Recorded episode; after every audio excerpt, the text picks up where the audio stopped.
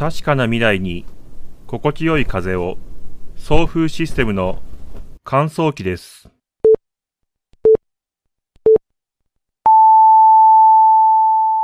こんばんは、田中一郎です。田中一郎の今週何してたラジオの時間になりました。6月16日、今日は第3金曜日です。特に話題もなく始めてしまいまして。まあそんな週もあるよねと言ったところ、メモもなくですね。うだうだ30分間どうしようかななどと考えてもいましたが、考えるのであればもうやってしまおうというところで始まっております。雨がね、沖縄を襲いまして、あの梅雨前線がね、もうちょっと北にずれていたら、結構被害も大きかったのかななんて思ってますけども、あんまりテレビも見てないので、いまいち話題にはついていけてないのですが、あんまりいい話題ではないのですけど、広末さんの不倫のニュースを見て、な なんかまあ、何の感情も浮かばなかったのが、おーって思いましたね。自分の中で。うん、まあ、良くも悪くもないな、かもなく不可もなくというかね。なんかそういったことを思ったりもしました。さあ、もう話題がないので大変ですので、早速タイトルコールの方に行きましょう。田中一郎の今週何した？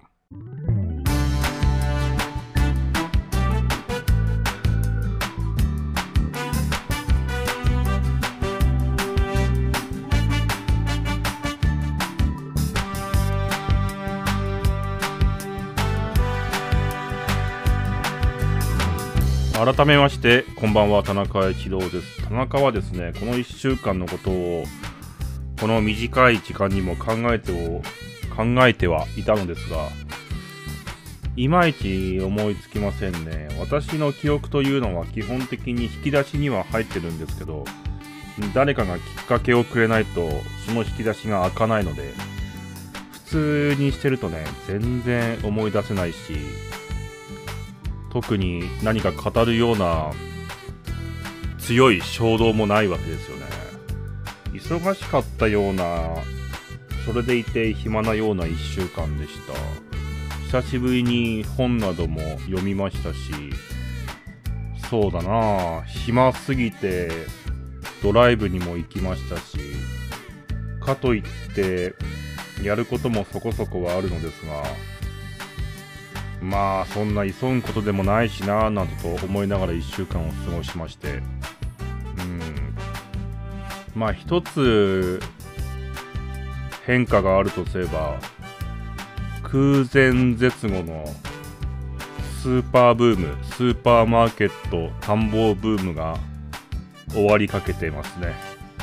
まあまあどこ行っても大体こんな感じかという感触をつかんでしまいましたので空前のスーパーブームが終わりかけそして GoPro を買ってからもう3ヶ月ぐらいだとは思うのですが GoPro での車載動画撮影も私の中でブームに陰りが見えています。まあなぜかといえば大体景色は一緒だからですね。景色が一緒というよりも印象が一緒。なのでまあさすがに30本ぐらい撮ってしまえばなるほどこういうことかということも分かってきたので少しねうーんまあ最初ほどのテンションの上がりはないですね。うんなんかそんな感じです。なのでね、ラジオを始める前にどうしようかなと何か今までと違う変化をつけようかなと思ったので、パンをね、パンを2個食いまして、少し満腹の状態で始めております。だいたい何か食べた後はもう頭働かないので、あんまり食べるの好きじゃないんですけど、食べるのはそこまで好きではないのですが、まあまあ、まあまあ太ってますよ、私は。とても代謝が悪いというか、逆に言うと燃費のいい体なので、なんかその体型でそれしか食わないのってよく言われますが、まあそういう人間なので、まあ、最終的には物を食わなくても痩せないのではというような気もしております。そういえば何かの、うん、研究結果を見まして、太っている人と痩せている人の特徴みたいなもので見てたんですけど、太っている人っていうのは、ストレス発散とか暇な時に何か物を食べてしまうような傾向が強いそうですが、痩せている人はそういったことがないそうです。逆に、ストレスがかかると拒食になるような傾向が強いということが、どこかの大学の研究結果に載っていまして、なるほどなと。確かに私はストレス発散で何か物を食います。ゲーム実況を取り終えた後とかね。あとは、ちょっとストレスがかかるようなことをした後とかね。何か物を食べると落ち着きます。そういう人間です。なのでこういった体型なのですが、まあ、とはいえね、とはいえ世の中そんなに面白いこともあるわけでもなく、いろんな街に行ってみても、街の景色はね、チェーン店の看板が同じなので、まあそこまで大きな変化し、うん、刺激はないですよね。インターネットの世界を見ますと、ヤフーとかね、ヤフーコメントとかを見ても、なんかこんなこと言っちゃ悪いけども、なんか老人、老人と言ってはいけないね。高齢者の会みたいな感じの印象も受けます。多分、多分だけど、ヤフーコメントって若い人とかコメントしてないような気がする。なんとなく。なんとなくそんな印象があります。データはありません。ツイッターもしかりですね。ツイッターもしかりではないでしょうか。うん。そもそもね、そもそももうなんか思ったことを何でもネットに書くのがいいのか悪いのか、まあ好きにしてどうぞというのが正しいのでしょうが、昔ほどそれらに価値はなくですね、うーん。となるとね、もう、通販とネットフリックスを見るためだけのツールになってますよ、インターネットはね。そんな感じでございます。そんな私は今週も推しの子と水星の魔女を見まして、見たんですが、私はですね、そんなにその映像をちゃんと見ながら視聴するタイプの人間ではないので、やっぱりある程度シリーズが完結してから一気見した方が頭に入ってきますね。一週間前の 一週間前のその内容なんか覚えてないのでああ、なるほどなぁと思いながら見て、20分なんかあっという間ですからね。なんか子供の頃って20分は長かったですけど、私ね、なんか言ったかどうかわかんないんですけどね、1ヶ月、1ヶ月ぐらい前まで、その、一つのテーマについて、なんか5時間も10時間も喋る動画を見るのがブームだった時期があって、なんかひたすら何かに関して討論してるという、その5時間から10時間の動画を見続けた時期があったんですよ。1週間ぐらい前に。1週間じゃない。1ヶ月ぐらい前にね。なんかね、それを経験するとアニメの20分なんかあっという間ですよね。うん。まあ、24分、24分に、えー、オープニング、エンディング、予告編が入るから、それで、地上波のアニメだと、あの、前回のあらすじも入るから本編めっちゃ短いわけですけど、なんかね、割とあっという間に終わってしまうので、ん？ってことは、昔のアニメとか映画とかを見てもいいのではないのかなという気持ちになりまして、今一生懸命ですね、何か見続けても永遠に終わらないものをピックアップしまして、一つは、一つはね、一つはガンダム。もう一つはワンピース。まあ、この二つは、なんか一生見続けても終わんないぐらい話数があるので、今ガンダムをですね、放映順から見て、今、初代後8話ぐらいまで見ました。まあ見た感想としては、そういえばなんで戦争してるんだ地球とシャアの軍隊はというところであれ？って思いながら、ね、でも戦争は続いていますね。それでアムロがですね、アムロってなんか、なんとなくネクラな少年のイメージがあったんですけど、そんなことないよね。多分ね、多分メカ、メカニックオタク的な感じなのと、天性の、その機械操縦の才能はあると思うんだけど、なんか性格がネクラかどうかっていうと、なんかそういうわけでもないなっていうのをなんか8話ぐらい見たときに思いました。それで、ガンダムの名言というのがですね、いろいろあると思うんですけど、私はもうガンダム全然知りませんので、まあ5年前、10年前とかにそういう名言を集めた本だったりテレビを見ても、へえ、なるほどぐらいしか思ってなかったんですが、大体もうその初代ガンダムの1話とか2話とか3話のすごい頭の方にその名言が出ていたので、まあつまりその露出の多い話数のところに入ってるんだな、その言葉はと。いうのを知って、なるほどと思った次第です。うん。まあそんな感じをそんな感じの一週間過ごし、トップガンマーベリックも見ました。トップガンマーベリックのすごいところは、誰と戦っているのかよくわからないところかなと思います。あとは、うーん、その昔の流行ったトップガンが好きな人にとっては、うおーっと盛り上がるシーンもありましたし、まあ、私はトップガンよく知らないので なんかこんなのでいいのかって思ってますけど、こういったテンションで多分若い人はタイムパフォーマンスを上げるためにあらすじを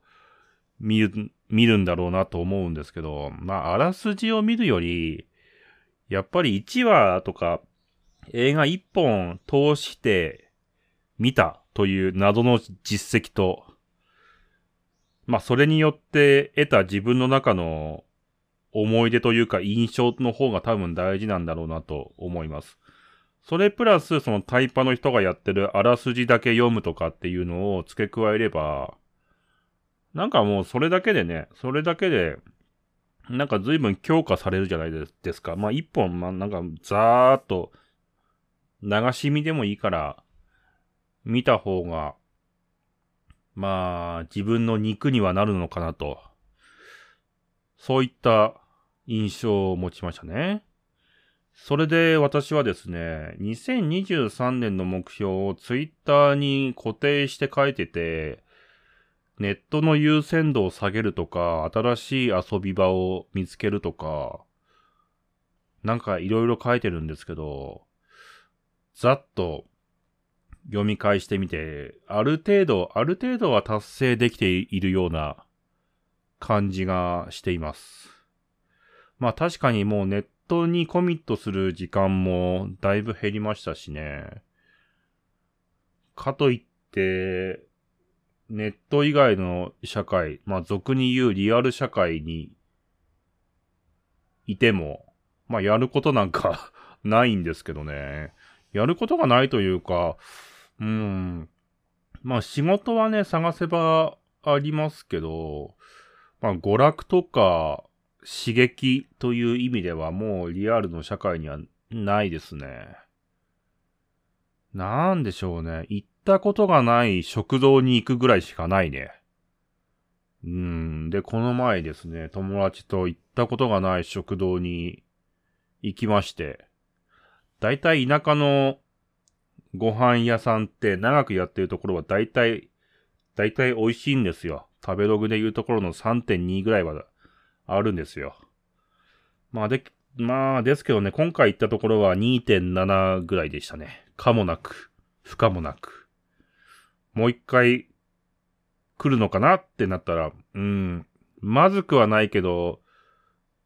わざわざ来る理由もないと。そういったことを思ってる感じで。うん。まあでも、こういうものなのでしょうね。日々の生活というのは。まあ常に刺激を求めていても疲れるでしょうしね。疲れたらね、私は去年か今年ぐらいからだいたいもうすぐ、すぐ横になりますね。横になって30分間ぐらいうだうだすると、なんだろう、やる気とか集中力も回復するので、最近よく横になりますね。なんかね、その時にラジオ聞いたり、ニュースサイトでニュース見たり、アニメ見たりするのがちょうどいいね。20分ぐらいね。それで、まあ、それも集中できなかったら本当に全部スイッチ切って、10分、20分ぐらい、横になると。まあ、それでも随分リラックスというか、すっきりするので、まあ、そこはコスパがいいんでしょうね。なんてことを思っております。といったところで、一曲曲に行きましょう。有馬かなでピーマン体操。この放送は、確かな未来に心地よい風を乾燥機と、お食事どころ飯や、最高の目覚めを追求する新日本目覚ましの提供でお送りします。さて、メモがない中喋っていると、何にもね、話も盛り上がりませんけど、でも大体、大体でもそんな感じだったな一週間。まあ、あと2週間で6月も終わって2023年も投資半分が終わると。まあ、そういったところですから。うーん。なんかね、来年の今頃、来年の今頃私はインターネットの世界にいないような気もします。まあ、いるのかもしれないけど。なんかね、だんだんだんだん、なんだろうな、うーん、あんまり、興味の対象が移っているというか、諦めがついたと言いますか。まあ、まあこの世界はこんな感じだよねっていうのが、思うようになったりとか、しますね。若い頃はね、やっぱり、なんか今後、社会は発展するだろうし、世界は広いと思っていたのですけども、なんかね、どうも、どうも社会の仕組みや世界をですね、知った気になってる、今。多分何にも知らないんだけど、随分知った気になっちゃって。知った気になるっていうのは結構、うーん、困るんですよね。はいはい、あれってそういうことでしょと。なんかそういった気持ちになっているとね、楽しみがないわけですよ。なんかね、こういう風にですね、うーん、なんか、なんだろうな、気持ちが固着してくるとね、一回何かね、こう揺さぶってやらないといけないんですよ。それが刺激だったり、何か大きな変化なんですけど、まあ手っ取り早いのが、うーん、なんか緊張するようなことをやってみるとか、一人で登山に行ってめっちゃ疲れて帰ってくるとか、そういうことなんだよね。うん。まあ、ありていに言うとちょっと死を感じるとね、随分揺さぶられるんですけど、そういう固まってきた気持ちがね。まあ、それは、ほら、インターネットの世界にはないからさ、インターネットの世界にあるのは、情報しかないので、情報しかないんですよ、やっぱりもう。文字、文字と絵と音と動画ぐらいしかないじゃないですか。なんかね、いくら頑張っても平面だしね。困ったん、困ってるんすよね。でもその世界にしか、その人間臭さみたいなものがないんだよね、世の中。うん。世の中表向きでも取り付く、取り付くっているわけですけども。うーん。あ、そういえばそうだ。映画だとね、あの、漁港の肉子ちゃんも見ました。肉子ちゃんの映画は、多分ね、小学校低学年ぐらいからでも見られるような内容だったんですけど、まあ、肉子ちゃんみたいな性格のキャラクターは随分魅力的ですよね、人間としてね。うん、それは思う。なんかね、ああいう、ああいう性格を経験してみたい。あんまり言うとネタバレになるので、何にも ネタバレになるからね、もう、何にも言えないの。もう感想とかは、基本的に。もう、インターネットも、インターネットっていうのはもう東京みたいなもんですから、もう大都会なわけですから、いろんな人に配慮しないといけいけないからね。うん、難しいんだな、そこがな。まあでも、うーん、まあ、なんでしょうね。ああ、明石家さんまさんが見てる世界の見え方ってこういう感じなんだろうなっていう映画でもあったね。あのー、まあ少し一シーンとか話すと、鳥が飛んでる時の鳴き声がこう聞こえるとか、神社の前を通った時に、いつもいる神社の、まあ鳥居とかが、自分に話しかけてくるんだったらどういう風に話しかけてくるかっていうのは、多分、多分、明石家さんまさんが見えてる世の中って多分こういうことなんだろうなっていうのはちょっと、漁港の肉子ちゃんを見て思ったね。ほら、あの よく昔サンマのまんまとかで話してたエピソードで、家でお風呂に入っていたかシャワーを浴びていた時にお風呂だったかな？なんか、お風呂の水を抜く時に排水口がお疲れ様でしたって言ったっていうエピソードがあるんですけど、あれ排水口ってさ、水抜くときにさ、こう、水がたくさんあるときは、こう、ちょっと渦を巻いて、なんかスーッと水が流れていくんですけど、最後ゴボゴボゴボゴボってやるときに、ゴボゴボゴボっていうときに多分ね、お疲れ様でしたって聞こえたと思うんだけど、なんかね、なんか、あの、あれはね、なんかね、言ってることわかるんですよ。なんか確かに聞こえるような気がするよねっていうのはわかるんです。なんかね、そういったことがね、散りばめられてましたですね。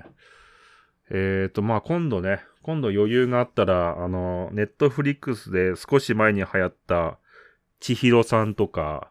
アマゾンプライムだったらなんだっけ、あの、あれです。レジェンドバタフライ。あの、木村拓哉さんと、えー、綾瀬、綾瀬はるかさんで会ってると思うんですけど、が出てた信長のやつ。あの、岐阜信長祭りの時に木村拓哉さんが行って、うわーってなったやつ。多分あれ去年とかの話だと思うんだけど、なんかあの映画もね、まあ、とりあえずさーっと さーっと見てみようかなと思います。ちなみに本は、養老たけしさんの結納論っていう随分古い本を、まあ、ちょろっとだけ読んだんですよね。本はですね、なんか新しい本を買うといった、なんだろうな、そういったモチベーションわかないんですよね。なんかね、なんでもそう、その技術もそうだけど、技術もそうだし、本もそうなんだけど、なんか読ん、ですぐにその情報やその技術いらなくなるみたいな世界なんで今。まあ、AI とか、ちょっと前の AI とか、1年前のメタバースなんかまさにそうで。あなんか、なるほどね、今後こういう未来が来るのか。へえ、じゃあちょっと勉強しようかな、なんて思ったら、その、勉強する一分野が、うーん、なんかもう、賞味期限3ヶ月みたいな感じなんで、なかなか一歩踏み出せないというかね。でも、もしも今後踏み出すんであれば、あ、これはもう、この本に書かれていることは、まあ読んで、もう、もう出版された段階で賞味期限切れてるなって思うかもしれないし、3ヶ月しか通用しない内容だなとかね。技術も、まあ、 Stable Diffusion とか、えー、いっぱいあるよね。 Midjourney とかね、 ChatGPT とかね、いろいろありますけども、生成系 AI から、うん、まあ文章系の AI までいろいろありますけども。まあ、これを覚えたから何になるのかわからないけど、まあ勉強しておくかっていうのは大事なのかもね。一回諦めがついたところで、ああまあ、少しでも役に立てば、儲けもんで、まあ役に立たないかもしれない。うーん、ひどい言い方をすると無駄になるかもしれない勉強だけど、まあやっておこうかっていうのを、まあ割とね、いろんな分野をちょこちょこちょこちょこやるとですね、なんか、多分ね、最初の、最初の10個とか100個ぐらいでは、なんかそれぞれが独立してて、しかも全然、その、結びつきもなくて何にも役に立たないんですけど、なんかね、多分ね、うん、10個か100個では結果出ないと思うんだけど、なんか1000回ぐらいやると、いきなりこう、結びつきとかね、あのー、線ができるというか、面ができるというかね、ああ、なるほどね。世の中ってこういうことねっていうのがね、わかるようなタイミング来るので、まあ、まあそういうことをやってもいいのかななんていうこともね、なんかざっくり思いますね。経済、経済で言うともう今は中小企業がもうだいぶ厳しい局面に入ったなと私は思ってるので、